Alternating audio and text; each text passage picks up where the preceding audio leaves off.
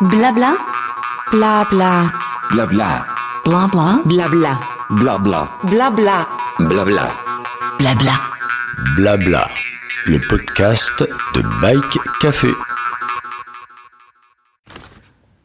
Bonjour et bienvenue sur Blabla, le podcast de Bike Café. Pour ce chapitre 91, je reçois Pierre Arnaud Maignan, le créateur et le patron de la marque Cherou.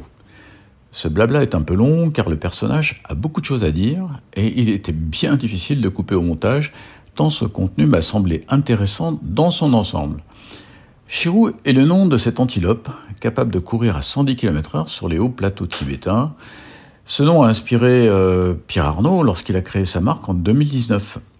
Cet ingénieur, a, dès son plus jeune âge, était un créateur d'outils pour réaliser ses propres aventures. À 13 ans, il chèpe lui-même ses planches de windsurf, il passera par l'équipe de France de voile, avant de partir courir le monde et finalement se poser en Asie, où il construira son business dans le domaine de la sous-traitance industrielle. L'aventure qu'il pratique le conduira à construire là encore ses propres outils.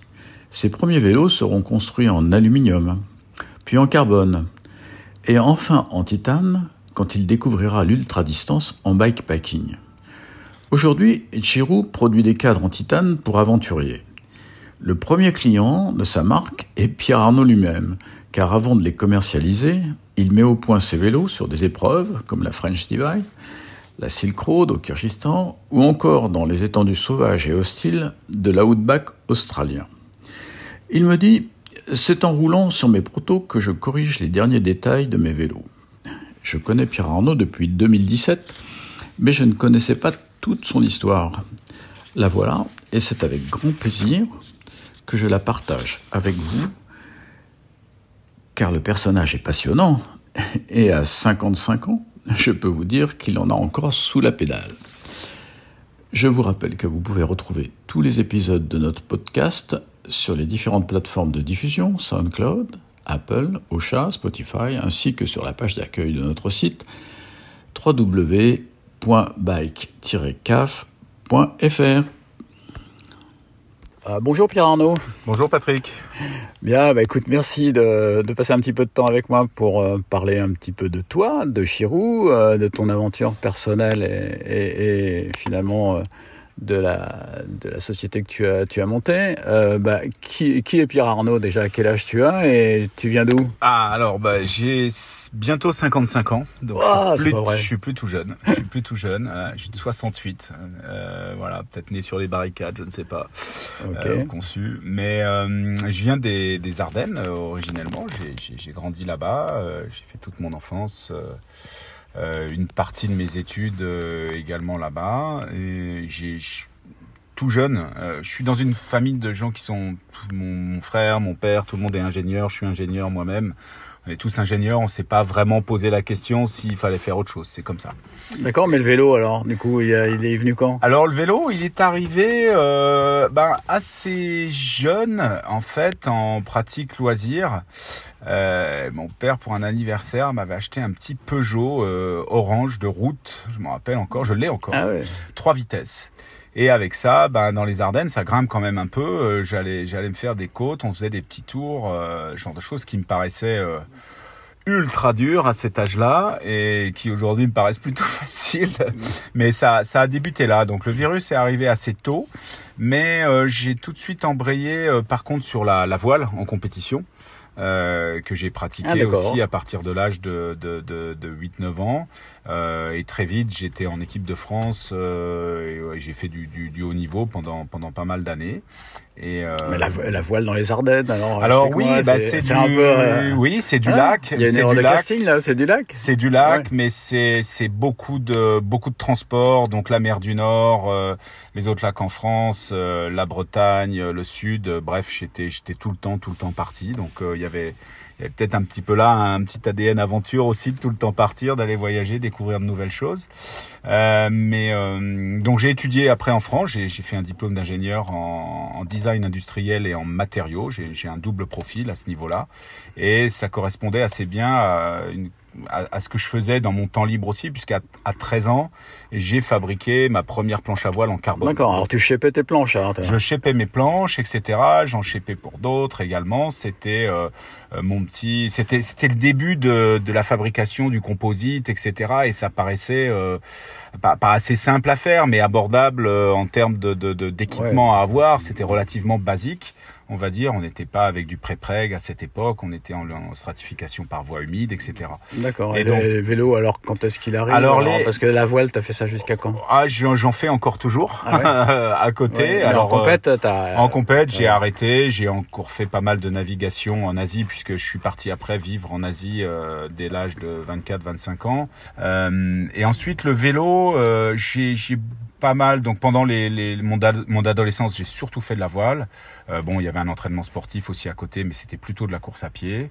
Et euh, j'ai commencé à refaire du vélo quand j'étais en école d'ingénieur où on, où on allait faire des tours euh, et on commençait à s'amuser dans les forêts. C'était le début du VTT. Le début du VTT, rigide. des- ouais, c'était dans les années euh, 89, euh, D'accord, 90, quoi, quelque chose comme ça. Donc c'était du, du tout rigide. Et tes idoles à l'époque, c'était qui? C'était les, c'était les, les Américains et Ouais, c'était surtout les premiers cadres qui arrivaient de là-bas, non? Ouais, ouais, il y a- il y, avait pas grand-chose déjà Ouais. au niveau de la presse, ça, Mm. ça démarrait, mais c'était effectivement les les, les, produits US euh, qui, qui étaient là-bas. Après, quand j'ai vécu aux États-Unis, je me suis racheté un, un autre VTT là-bas, donc quand je vivais à Hawaï, et là on a on commençait à faire euh, pas mal de VTT, donc dans les champs de canne à sucre, on montait aussi à, au volcan Haleakala et on faisait euh, toute la descente euh, depuis le sommet, donc il y a 3000 mètres de dénivelé quand même. Sur Il y avait déjà des cas de titane qui t'ont peut-être inspiré par la euh, suite, non Là-bas, j'en ai. Non, oui, si, j'en ai vu. Si, si, si, il y en avait, mais c'était des trucs qui étaient Intouchables, prix, intouchables. C'était, Mm. c'était un autre monde. Donc là, on était sur de l'aluminium à cette époque-là, Ouais, nous, des, des, des VTT aluminium avec une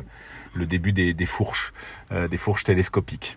D'accord. Et Euh, après, donc, t'es parti en Asie, t'as Et après, durablement installé là-bas parce que on te connaît, enfin, on connaît effectivement ton lieu de résidence euh, en Asie et tu viens heureusement nous rendre visite, euh, Ouais, pas assez souvent, mais euh, pour moi, mais euh, de temps en temps euh, en Europe hein, pour faire. euh, oui, je suis là à peu près quatre fois par an, euh, en, D'accord. en gros, Mm. hein, quatre, cinq fois. Mais c'est par vrai an. qu'avec ce confinement et un peu l'éloignement que ça a créé Ah, ça a été dans les voyages, ça- tu nous as manqué pendant un petit moment. Ça a été Et donc là, bah, tu reviens aujourd'hui nous présenter euh, d'ailleurs des, des, des nouveaux vélos. Donc en fait, ça ne s'arrête pas. Et donc ton épisode euh, euh, donc Asie commence commence quand Bah, il commence juste après en fait la Nouvelle-Calédonie où j'ai fait mon, mon volontaire et technique. Donc j'étais un des, une des dernières tranches d'âge Ah oui. qui faisait le service militaire. Et là-bas, bah, j'ai chépé aussi pas mal. J'ai aussi pas mal fait de, de, de vélo également. Et puis à la fin de cette période-là, je voulais rentrer en France et j'ai cherché un boulot. Il n'y avait pas des tonnes de, de choses qui se qui s'offraient et euh, ben à l'époque la Nouvelle-Calédonie c'est quand même très loin ça se faisait en deux fois Ouais, et ça se fait toujours loin, en deux fois et donc on passe soit par Singapour et, ou le Japon et euh, moi je me suis dit tiens euh, on va peut-être euh, regarder euh, s'il y a du boulot en Asie pourquoi Donc, t'as pas fait, t'as fait escale quoi. Donc, ouais, en gros, enfin, j'avais un petit peu préparé ça et en fait, euh, je n'avais pas vraiment un attrait spécifique pour l'Asie, mais en- très vite, j'ai eu un, un boulot pour une, une boîte française basée en Asie. J'ai monté des usines, j'étais dans le domaine de la mécanique, etc. euh, pendant pendant quelques années et euh, j'ai ensuite euh, monté ma, ma propre société en sous-traitance industrielle. Euh, donc travail des métaux, mais je faisais aussi du composite. J'ai participé aussi à tout l'essor du, du kitesurf au niveau fabrication, au niveau des barres en carbone, des planches en, en sandwich, en stratification, etc. Où j'ai pu continuer euh, tout- toujours le développement des, des- des techniques euh, en, en composite. D'accord. Euh, Donc c'est le lien entre en fait la- les études et puis la, la fabrication derrière. La, Oui, ouais, ouais, c'est ça. Il y a, alors dans les études, j'étais plutôt traditionnel au niveau des matériaux, c'est-à-dire euh, résistance des matériaux. Euh, les, euh, Mhm. On travaillait plutôt les, tra- les matériaux métalliques. Donc Donc euh, cette période asiatique a commencé quand exactement? Donc ça en- a dans commencé en quatre- fin 94, Ah, début 94, d'accord, 95. ok. Euh, donc voilà, et bon, je pensais, moi, il restait quelques années à repartir, et j'en suis euh, encore pas reparti. Et encore Voilà. toujours. Voilà. Et donc, euh, voilà. Et donc, bah, tout ça te, co- te conduit progressivement à, à as travaillé, je crois, pour Time, non Euh, Alors j'ai, en fait, en, quand il y a eu euh, après la, la crise des subprimes aux États-Unis en 2008, euh, le business que j'avais monté au niveau de la sous-traitance industrielle, etc., a été quand même, et comme notamment beaucoup de, de sociétés en Asie, a quand même pris un, gros gros coup de ralentissement et on savait que ce business model-là était était pas forcément euh, pérenne. Et donc euh, là, j'ai réorienté euh, la, les objectifs de la société. Et donc j'ai développé un, un département pour la distribution en Asie, euh, puisqu'on était à un croisement un petit peu de... de- Ah ouais, des- le carrefour de, des- de- voilà. de- de ce qu'allait devenir en fait la grosse L'Asie, usine exactement. pour l'Europe de, C'est ça, mais surtout, production quoi. surtout pour voir que Mhm. euh, les Asiatiques, eux, avaient une volonté et un besoin de, se mettre au sport et, dans, dans- et, de, consommer des, des articles de sport, ce qui n'était pas forcément le cas avant. Où ils étaient dans un effort pour euh, pour produire et travailler Bah, uniquement. Là, euh, il y a un petit peu plus de jouissance de la vie qui ça. qui, qui, qui arrive dans ce dans ce segment. L'accès à un pouvoir d'achat qui se développe, forcément, crée, euh, crée Exactement. ce besoin. euh. Exactement. Et donc là, il y avait l'avènement du, du trail running, euh, du cyclisme, etc. Donc j'étais distributeur euh, pour euh, euh, certains pays, notamment la Chine, mais aussi euh, l'Asie, euh, pour, euh, pour, pour certaines marques. Et notamment aussi dans le cycle, j'ai eu plusieurs marques que j'ai distribuées, notamment Time, euh, pour, les, pour, pour, les, pour les cycles. Ouais, ouais. Et, euh, Et donc, bah, quand est-ce qu'est arrivée l'idée de En fait, Chirou, de créer ouais. Chirou, en fait, c'est un peu une combinaison de, de cette réorientation au niveau du, du, du- de, mon, de mon business, mais également de ma pratique sportive à côté qui avait évolué puisque j'avais euh, commencé à mettre le pied dans le raid aventure, donc dans le multisport. euh, que j'ai dû commencer euh, dans les années, euh, ouais, un petit peu, fin, à- un petit peu avant 2000, quoi, ou dans, 2000, dans- ouais, dans- ça, dans- ouais. dans ces À eaux-là. la frontière des, des- des- des deux. Ouais, dans, oui, dans les années 2000, ouais, 2003, 2004, quelque chose Mm. comme ça. Et puis euh, très vite, je me suis dit, j'ai- répété un petit peu l'expérience que j'avais fait avec le windsurf et euh, le nautisme, etc. En me disant, mais je vais me faire mes quatre parce que j'ai envie de d'améliorer ci, ça, d'avoir un petit peu de mettre ma vision de ce que je voudrais dans les dans ces machines. Et donc on- j'ai démarré à faire des vélos euh, pour moi et, et mes, les copains de mon équipe, euh, etc. Parce que le, le raid aventure c'est souvent en- à, à plusieurs, à jusqu'à quatre personnes. Et donc on a produit, bah, j'ai eu des, j'ai fait des vélos en, en aluminium et puis en scandium. Et on était euh, effectivement, on commençait à voir des vélos en carbone. Et je me suis dit que bah, je pouvais mettre à profit un petit peu mes connaissances dans le composite euh, pour les appliquer euh, à la fabrication des vélos euh, et plus spécifiquement pour nos épreuves d'ultra endurance, puisque bien sûr il y avait déjà des VTT de cross-country à cette époque-là, mais moi je voulais des vélos qui soient un petit peu plus confortables, fiables, un petit peu plus versatiles que ce qu'on pouvait trouver sur le marché, qui était très orienté cross-country, un peu extrême, etc. Et donc, euh, c'est un petit peu comme ça que ça a démarré. On a démarré avec le carbone. Euh, très vite. euh, bah, donc les- c'était en fait une fabrication garage, donc. euh, Ah non, non, non, pas du non, tout. Non, non, non. là, faire par des Ouais, ouais. industriels, donc Ouais, tu, tu concevais le produit, tu réfléchissais par rapport à un usage. et tu confiais la réalisation à, à des ateliers asiatiques, puisque du coup, tu étais sur, J'étais sur place. t'étais sur place et, tu les avais sous- exactement, sous la main, quoi. Et, et c'était là où, quelque part, je veux dire, que ce soit les, les, enfin, les entreprises taïwanaises principalement, euh, sont aujourd'hui euh, les fabricants des plus grosses marques mondiales, euh, de, des Oui. plus haut niveau. Et on peut Euh, pas leur reprocher de pas être qualitatif parce qu'en fait ils font tellement, ils produisent tellement qu'ils ont atteint un niveau de, de fabrication qui aujourd'hui est... Ah bah oui, puis ils ont chacun leur méthode de fabrication, c'est-à-dire qu'il y a, il y a des petits trucs dans le, dans le moulage carbone, etc. Il y a euh, chacun ses petites, ses petites techniques euh, qui sont bien cachées, bien propriétaires, euh, qui leur permettent de faire euh, tel ou tel type de, de, de volume. Bien sûr, bon, il y en a qui se copient un petit peu les uns les autres au niveau des techniques de fabrication, donc c'est en train de se niveler, euh, mais il y a un énorme savoir-faire là-bas, euh, puisque avant ils sont venus, les, les fabricants taïwanais ont démarré avec la canne à pêche, un Mhm. petit peu comme Shimano au niveau de, Ah, de- l'équipement euh, des moulinets, etc. Ensuite, euh, ils ont eu les marchés du tennis pour les raquettes de tennis en carbone, et puis derrière, ils ont évolué euh, pour beaucoup vers le vers Ouais, les donc cadres ils de ont vélo. des années de background Ah ben avec il y un a, il y a- y euh, pratiquement 50 ans de, de travail de carbone. Un, euh, un- un- un berceau d'emploi euh, qui, rend euh, effectivement leur capacité de production euh, Euh, ouais, c'est pour ça que c'est un petit peu compliqué euh, ce marché dont on parle souvent. Vélo asiatique, d'accord, mais euh, c'est pas forcément des vélos de bas de gamme. Il y en a, mais euh, Ben, si tu veux, il y non, a- mais c'est comme les téléphones portables. hein. Euh, le téléphone Apple, euh, il, est, il, est, il est fabriqué soit en Inde, soit en, soit, soit en Chine. hein, Aujourd'hui, ils ont Ouais. deux bases de, de fabrication, c'est là-bas. Euh, et donc on a, non, non, on a, peut avoir très bonne qualité si, si tout est mis en place. Il y a des très bons savoir-faire. Aujourd'hui, Taïwan, c'est le leader mondial des microchips, Ouais. TSMC, loin devant les Américains, les Européens. Personne ne peut les rattraper aujourd'hui. Donc, non, non. Et alors, du coup, le mot Chirou, il est apparu quand? Et la marque Alors, elle est née euh, quand Comment la ça elle est née en 2009 et euh, en fait, quand j'ai décidé de me lancer dans l'aventure, alors euh, j'ai un petit peu euh, tourné euh, pour trouver ce nom. Et j'ai vu euh, un film qui s'appelait euh, Keke Chili The Mountain Patrol, euh, réalisé Voilà. par un, un metteur en scène chinois et qui voulait en fait euh, faire un film qui était un petit peu politisé d'une certaine manière puisqu'il a tordu le bras au gouvernement chinois pour protéger cette antilope tibétaine euh, qui s'appelle le chirou en, Mhm. en langage Ouais. tibétain. Magnifique animal, d'ailleurs, ouais. Ouais, tout à fait. Et euh, je me suis dit, mais cette bestiole qui, qui court à pratiquement 110 km heure, à 4500 mètres d'altitude, euh, dans un endroit hyper hostile, euh, je dis, waouh, si nous on était comme eux, euh, en raid d'aventure... ça, euh, ça veut dire que tes vélos peuvent aller à 110 km h ah, non, pas, ah, en descente possible, ouais. Je- pas, souvent, je fais, ouais, j'ai atteint des vitesses supérieures à 100, mais oui, 110, non. Mais en tout cas, en descente. Mais euh, oui, c'était un, un animal très inspirant à ce niveau-là, euh, et, et moi, ça m'a ça m'a touché tout de suite. C'est celui pour les gens qui connaissent ta marque, évidemment, celui qui symbolise, qui est, qui est sur la tête de, de, de direction de- des vélos. Ouais, tout à fait. Qui est- Une est- antilope qui est endémique au voilà. plateau tibétain. Exactement. et qui était en voie de disparition puisque euh, la laine, c'est la laine la plus fine au monde, Mm. 6 microns euh, d'épaisseur pour le fil, donc euh, la moitié de l'alpaga pratiquement.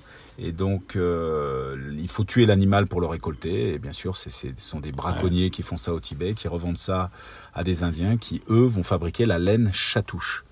Euh, donc euh, qui fabrique euh, avec lequel on peut fabriquer des, des, des châles ou des écharpes qui peuvent monter à des prix 15 000 euros euh, Oh c'est- hors de prix Euh, parce que justement c'est braconné etc et donc Bon, euh, tes vélos, rassure-moi, ne, ne, ne, ne- n'atteignent pas ces prix-là parce que t'es pas obligé de tuer le titane. non non non pour aller on fabriquer. pas le titane c'est différent On est sur D'accord. une euh, non non on n'est pas pas là-dessus c'est pas la raison en tout cas à l'époque on n'était pas sur du sur du sur du titane Ouais, t'as commencé avec de l'alu, donc en fait, la Chiro a commencé. Chiro a commencé réellement en carbone. Avant, c'était un petit peu sans marque. On avait fait une petite marque, j'appelais ça Pure. D'accord. Euh, mais euh, bon, voilà, très très vite, j'ai voulu un, quelque chose, un mot, euh, une- un nom qui soit un petit peu iconique, qui représente un petit peu la la, la passion que j'avais pour pour l'endurance et ce qu'on faisait déjà, c'était déjà ce qu'on appelle aujourd'hui de l'ultra endurance Ouais. euh, pratiquement, puisque sur un raid aventure, on part sur 800 km en, sur la, la, la,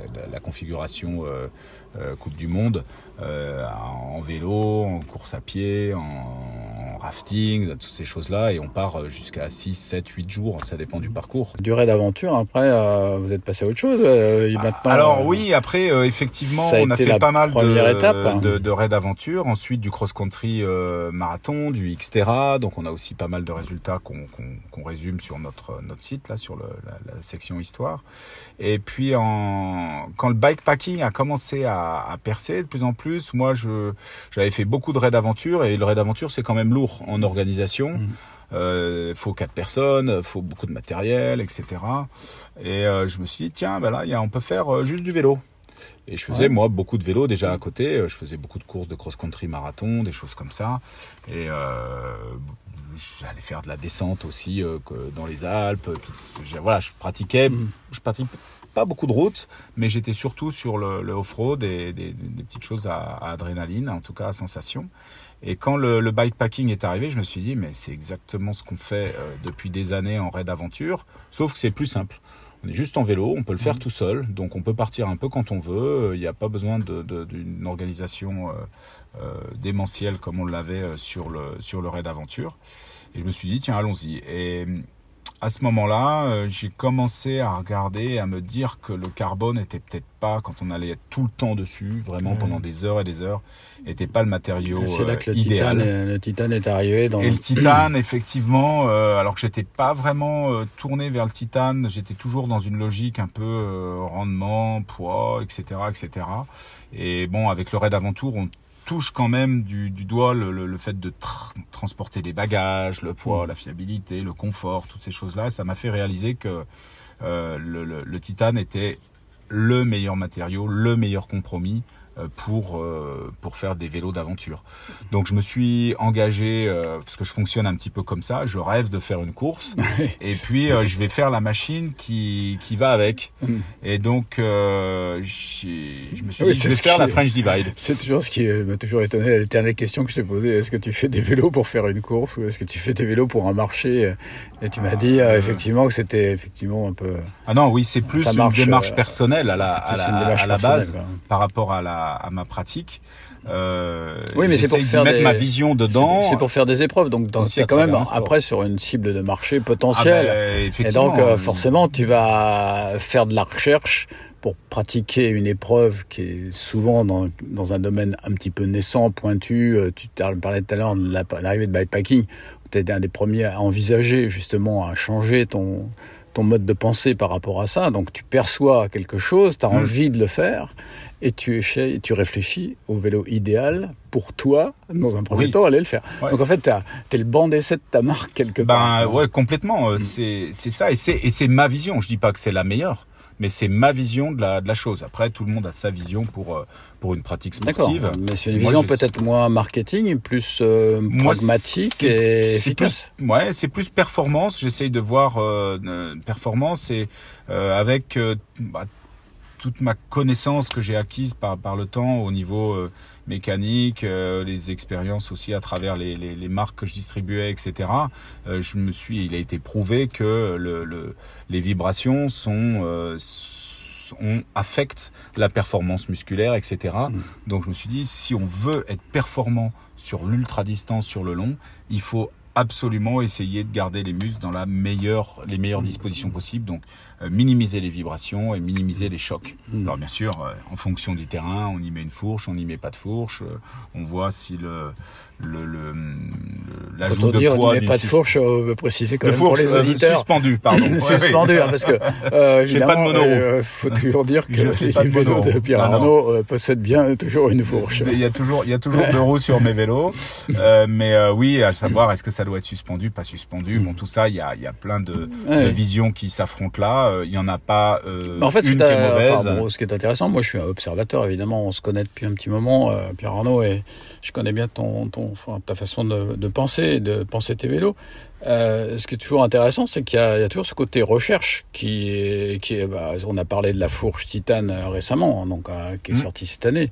Et donc qui a donné lieu quand même à une, grosse réflexion, parce que la fourche titane pouvait présenter effectivement des, failles par rapport au matériau titane lui en lui-même, qui pouvait présenter des formations dans des contextes de freinage un peu difficiles, du fait de la présence de disques, etc. Et aujourd'hui, tu as réfléchi, tu as poussé le raisonnement jusqu'à trouver un produit qui aujourd'hui a fait, fait ses preuves dans ce domaine, à la fois dans ce que tu disais, l'économie par rapport aux vibrations, qui est un point important, parce que quand on fait de l'endurance et qu'on est longtemps sur le vélo, finalement, euh, l'endurance, le confort, enfin le confort et de la performance in fine, puisque le, le cycliste continuera à pédaler plus longtemps que celui Exact. qui a été secoué pendant, pendant Ah, des kilomètres. com- complètement, oui, le- dans dans l'ultra, euh, il a, il faut, il faut ajuster le, le curseur vers le confort parce que c'est pas, on parcourt plus de distance quand on pédale plus longtemps. Mhm. Euh, alors c'est aussi quand on pédale euh, plus vite, mais euh, souvent on a du mal à pédaler vite si on n'est pas dans une position de confort ou en tout cas dans des conditions où musculairement on peut, euh, on peut, on peut continuer à appliquer son effort. Donc c'est, un peu l'idée derrière euh, les, les vélos et donc le, le premier vélo, le Divider, euh, le Chiru Divider, euh, pour faire la French, Divide, je me souviens très bien. ouais. était donc un, un VTT avec une fourche rigide, équipé d'une boîte pignon. C'était déjà un Monster Gravel. Enfin, comme on- après, on a baptisé ça Monster Gravel. C'était un, un vélo capable quand même de, de résister à des terrains. un peu Ah oui, difficiles. alors, mais c'était c'était un vrai VTT. Hein, il, il pouvait être équipé indifféremment d'une fourche 100 mm ou euh, d'une euh, à des battements ou bien une, une fourche rigide euh, en, en carbone ou en acier, peu importe. Euh, mais euh, c'était c'était vraiment un VTT avec une géométrie VTT, flat bar, etc. Euh, mais avec une transmission cette fois-ci à courroie et une boîte de vitesse centralisée, donc de marque Pinion avec 12 Ouais, vitesses. Avec, euh, une courroie- avec courroie. Enfin, oui, avec une courroie, tout à fait, une courroie. Gates, etc. Et euh, donc pour moi, c'était un petit peu le le but de ma réflexion ultime pour un vélo d'aventure ultra fiable, Mm. confortable pour ce qu'il était en, en titane. Et en fait, euh, bah oui, ça marchait bien. Euh, j'ai fait une très bonne euh, expérience sur la première French Divide, mais tout le monde était persuadé que j'étais sur un vélo électrique. Euh, la boîte pignon, c'était oh ben non, c'est lourd. Alors le vélo, il faisait 11 kilos, ce qui n'était pas complètement dément. Samuel Bécuve, il a dû relooker le vélo euh, de, Ouais, ouais, de façon j'étais un peu étonné, un- quoi. Un peu le, J'étais un peu un ovni. Alors euh, j'ai aussi compris bon que ça marchait, mais euh, j'ai aussi compris. Bah, y les a autres pas aussi ont compris monde. que ça marchait, puisque au fait, t'es arrivé quand même dans les premiers. donc, oui, oui, oui. euh, je suis arrivé premier de ma vague et je suis Euh, plus deuxième ou troisième au, au, au final du, temps. temps, mais, ouais. le, le- sur l'idée, c'est que j'ai compris qu'il y avait une, une, une réticence, qu'il y avait une, une, une espèce de frein, une méfiance par rapport à ces nouveaux types de transmission.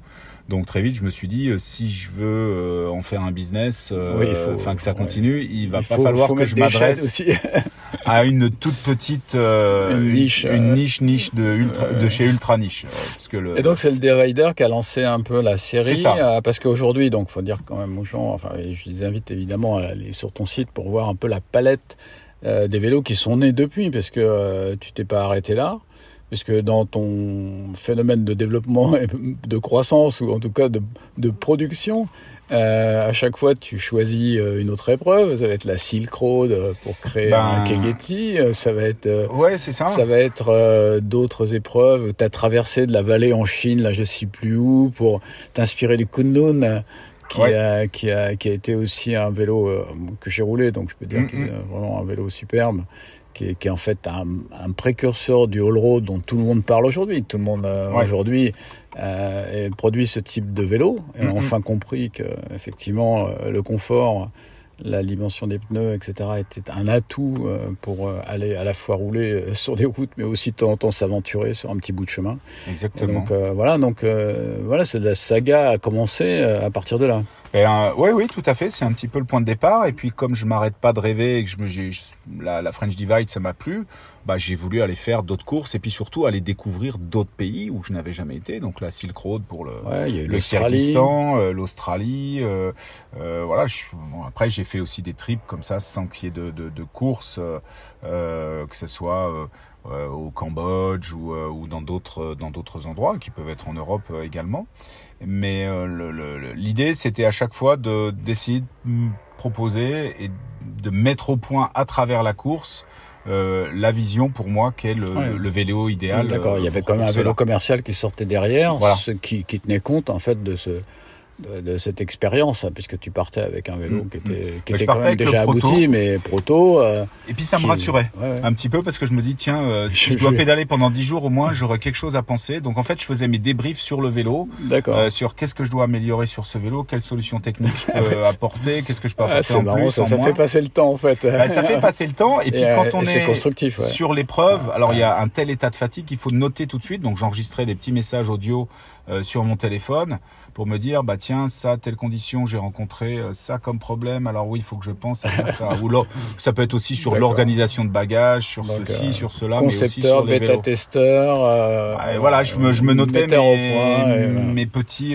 mes petits. Parce que du coup, ça te donnait aussi de l'expérience sur les pneus, sur tout ce qui va avec le vélo. Parce que, en Ah. gros, enfin, moi, je te connais un peu, tu as aussi un regard intéressé et intéressant sur, euh, sur ce qu'on met sur le vélo. Parce que le vélo, c'est une partie, euh, le cadre, c'est une partie de l'équation. Euh, après, il y a, il y a aussi les Ah roues. bah, tous les euh, périphériques, les roues, les pneus, les pneus, il y selle, a les choses de selle, qui, les qui sont des, des, des, des composantes de, la, de, de ce fameux confort ou de cette efficacité qu'on recherche sur un vélo. Exactement. Tout est en fait issu un petit peu des de mon expérience et de ce que j'ai rencontré sur ces courses. Par exemple, le cintre en titane aujourd'hui avec du flex, notre cintre euh, 760 euh, euh, T ou HT, euh, c'est des cintres que j'ai développés parce que je me suis sur la première French Divide, je me suis compressé deux nerfs carpiens. Ah ouais.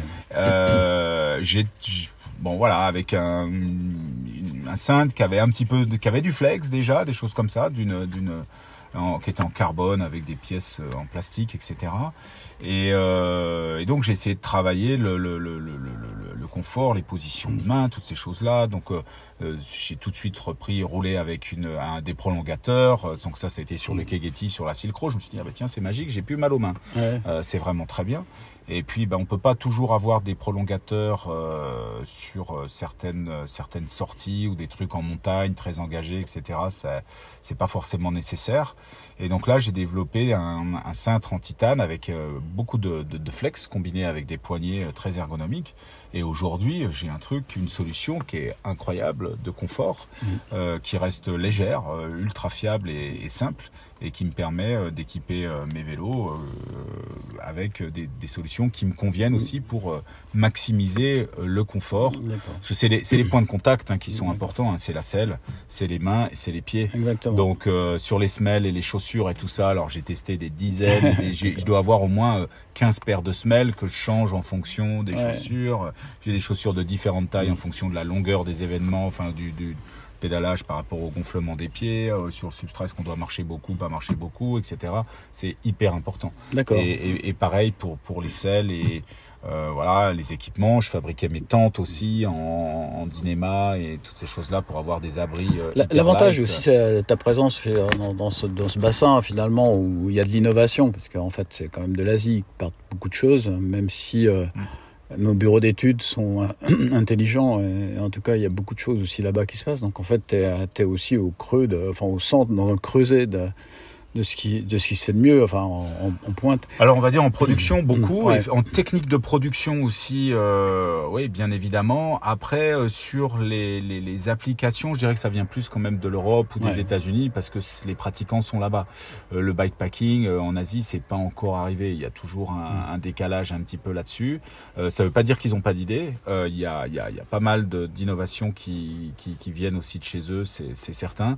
Mais je dirais dans la, la, la pratique pointue du bikepacking tel que nous on le pratique on voit bien que ça reste quand même euh, voilà ok. c'est- pas tout vient pas forcément D'accord, mais la transformation industrielle, ils savent faire, et donc euh, on exactement peut faire confiance. après ils ont euh, des idées par rapport mm. pour améliorer, améliorer des produits Ouais, ou des des, choses process, comme ça des des, process Euh, Mm. mais euh, je dirais que quand on regarde toutes Ouais. les innovations au niveau de la bagagerie au niveau de tout un tas de Mm. choses sur les vélos tout ça ça vient pas forcément du- d'Asie Du coup, euh, bah, ça, ça- ça me permet de faire une transition, puisque donc on a parlé beaucoup de ta, ta façon de voir le vélo, de le concevoir, de le développer, etc.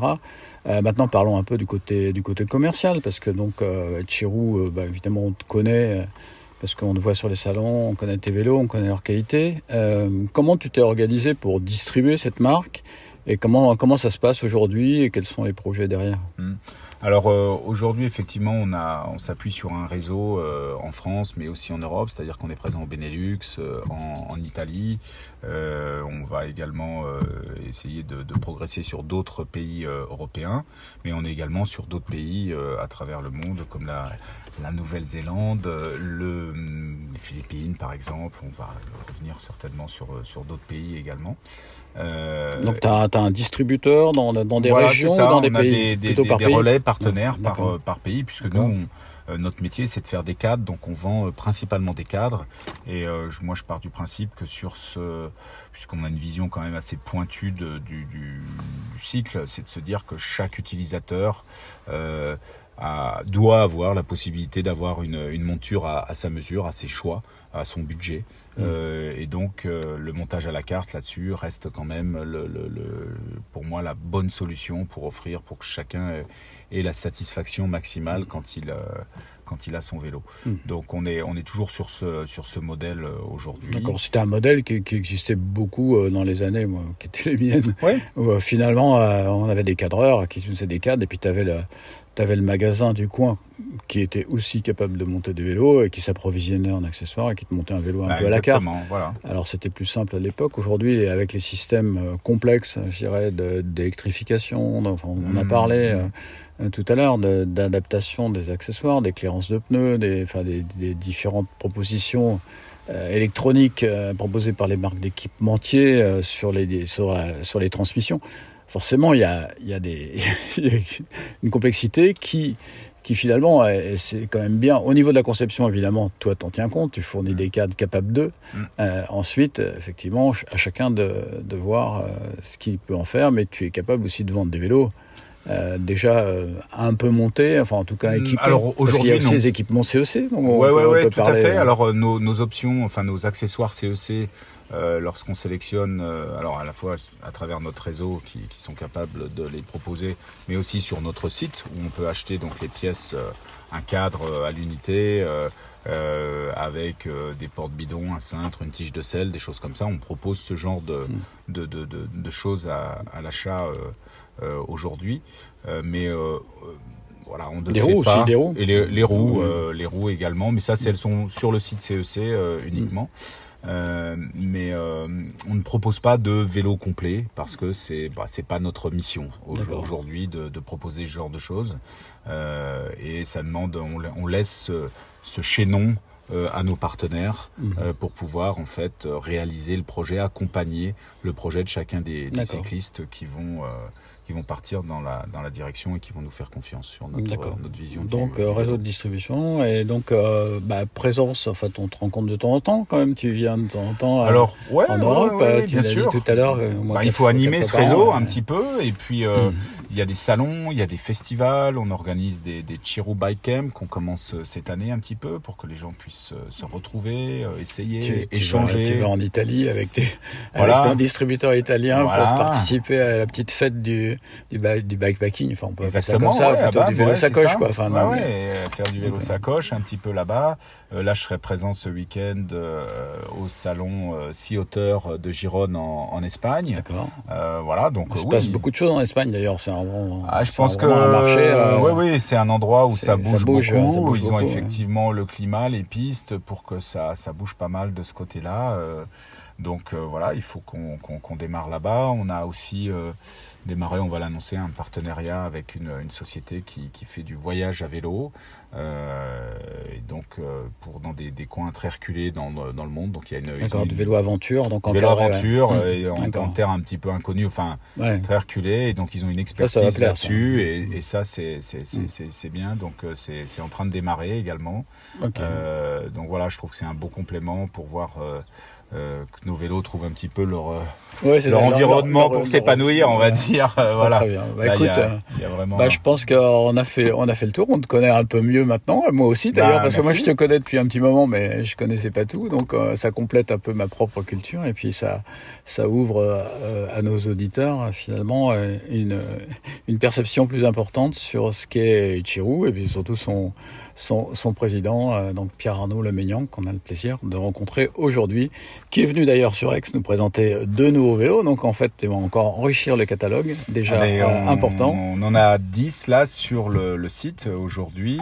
Euh, Il y en a deux autres qui vont être ajoutés, qui sont déjà prêts. On les a pas encore. Donc ça fait pas 12, finalisé les 12 photos. vélos. je Il y aura 12 vélos. Euh, euh, J'en ai encore d'autres en préparation, mais il faudrait que je me calme quand même Ouais, un petit peu parce que ça. que- Exactement. J'ai encore d'autres idées pour affiner un petit peu tout ça, mais ça en fait beaucoup. Ouais. Mais euh, bon, je- voilà. Pour moi, c'est assez carré dans ma tête la la la la, la ligne de produits qu'on a aujourd'hui. Bah, déjà, de ce Elle que a une vu- cohésion. ouais, dé- déjà, de ce que j'ai vu tout à l'heure, il y a au moins un vélo, si tu veux, qui couvre quand même pas mal, pas mal d'usages. Et donc, là, en fait, tes vélos sont effectivement différents, mais il y en a quand même beaucoup sans se cannibaliser, qui se recouvrent un peu oui. et, et qui sont euh, justement des vélos très, très polyvalents dans l'usage, à condition de versus les équipements, euh, effectivement, qu'il faudra mettre dessus pour, Ouais, euh, bien pour sûr, la non, mission, ils, quoi. ils ont une plage relativement large, mais aujourd'hui on part de la route et on va jusqu'au au vélo, au VTT, euh, euh, tout suspendu. encore une fois, ça c'est pour mes aventures en montagne en Asie où on va faire du portage et on va rouler dans des endroits qui sont pas forcément faits pour faire du vélo, euh, sur des, des, des, des chemins de randonnée, dans des dans des endroits très reculés où il faut des, des machines qui puissent euh, qui puissent faire ça. Ouais, on n'a on pas parlé non plus de la chirobrigade, mais on a enfin juste deux mots. euh, finalement, tu as, une équipe aussi euh, Oui, de gens euh, que, tu, que tu équipes partiellement et Mm. qui représentent la marque dans des, certaines épreuves. J'ai rencontré récemment un Aixois qui a participé à, à, la, à une, une, course d'endurance très longue en France. Donc en fait, voilà, tu es un peu sur, aussi sur ce créneau-là et je pense que c'est aussi la, une spécificité de, de la marque de, de faire vivre euh, et de trouver au travers de ce réseau-là en fait un relais sur le terrain qui montre l'efficacité des vélos. Donc euh, voilà, ça c'est aussi quelque chose que vous invite à suivre euh, sur les réseaux, euh, ces différents représentants qui eux-mêmes euh, défendent et soutiennent euh, et puis utilisent surtout brillamment tes vélos. Bah, écoute, merci beaucoup Pierre Arnaud d'être passé à Aix, d'avoir consacré un peu de temps. Et puis, euh, bah, à la, à la prochaine visite. hein. Eh ben, écoute, il n'y a pas de problème. C'est toujours un plaisir et je te remercie beaucoup pour cette interview, Patrick. À très Mhm. bientôt. Blabla, le podcast de Bike Café.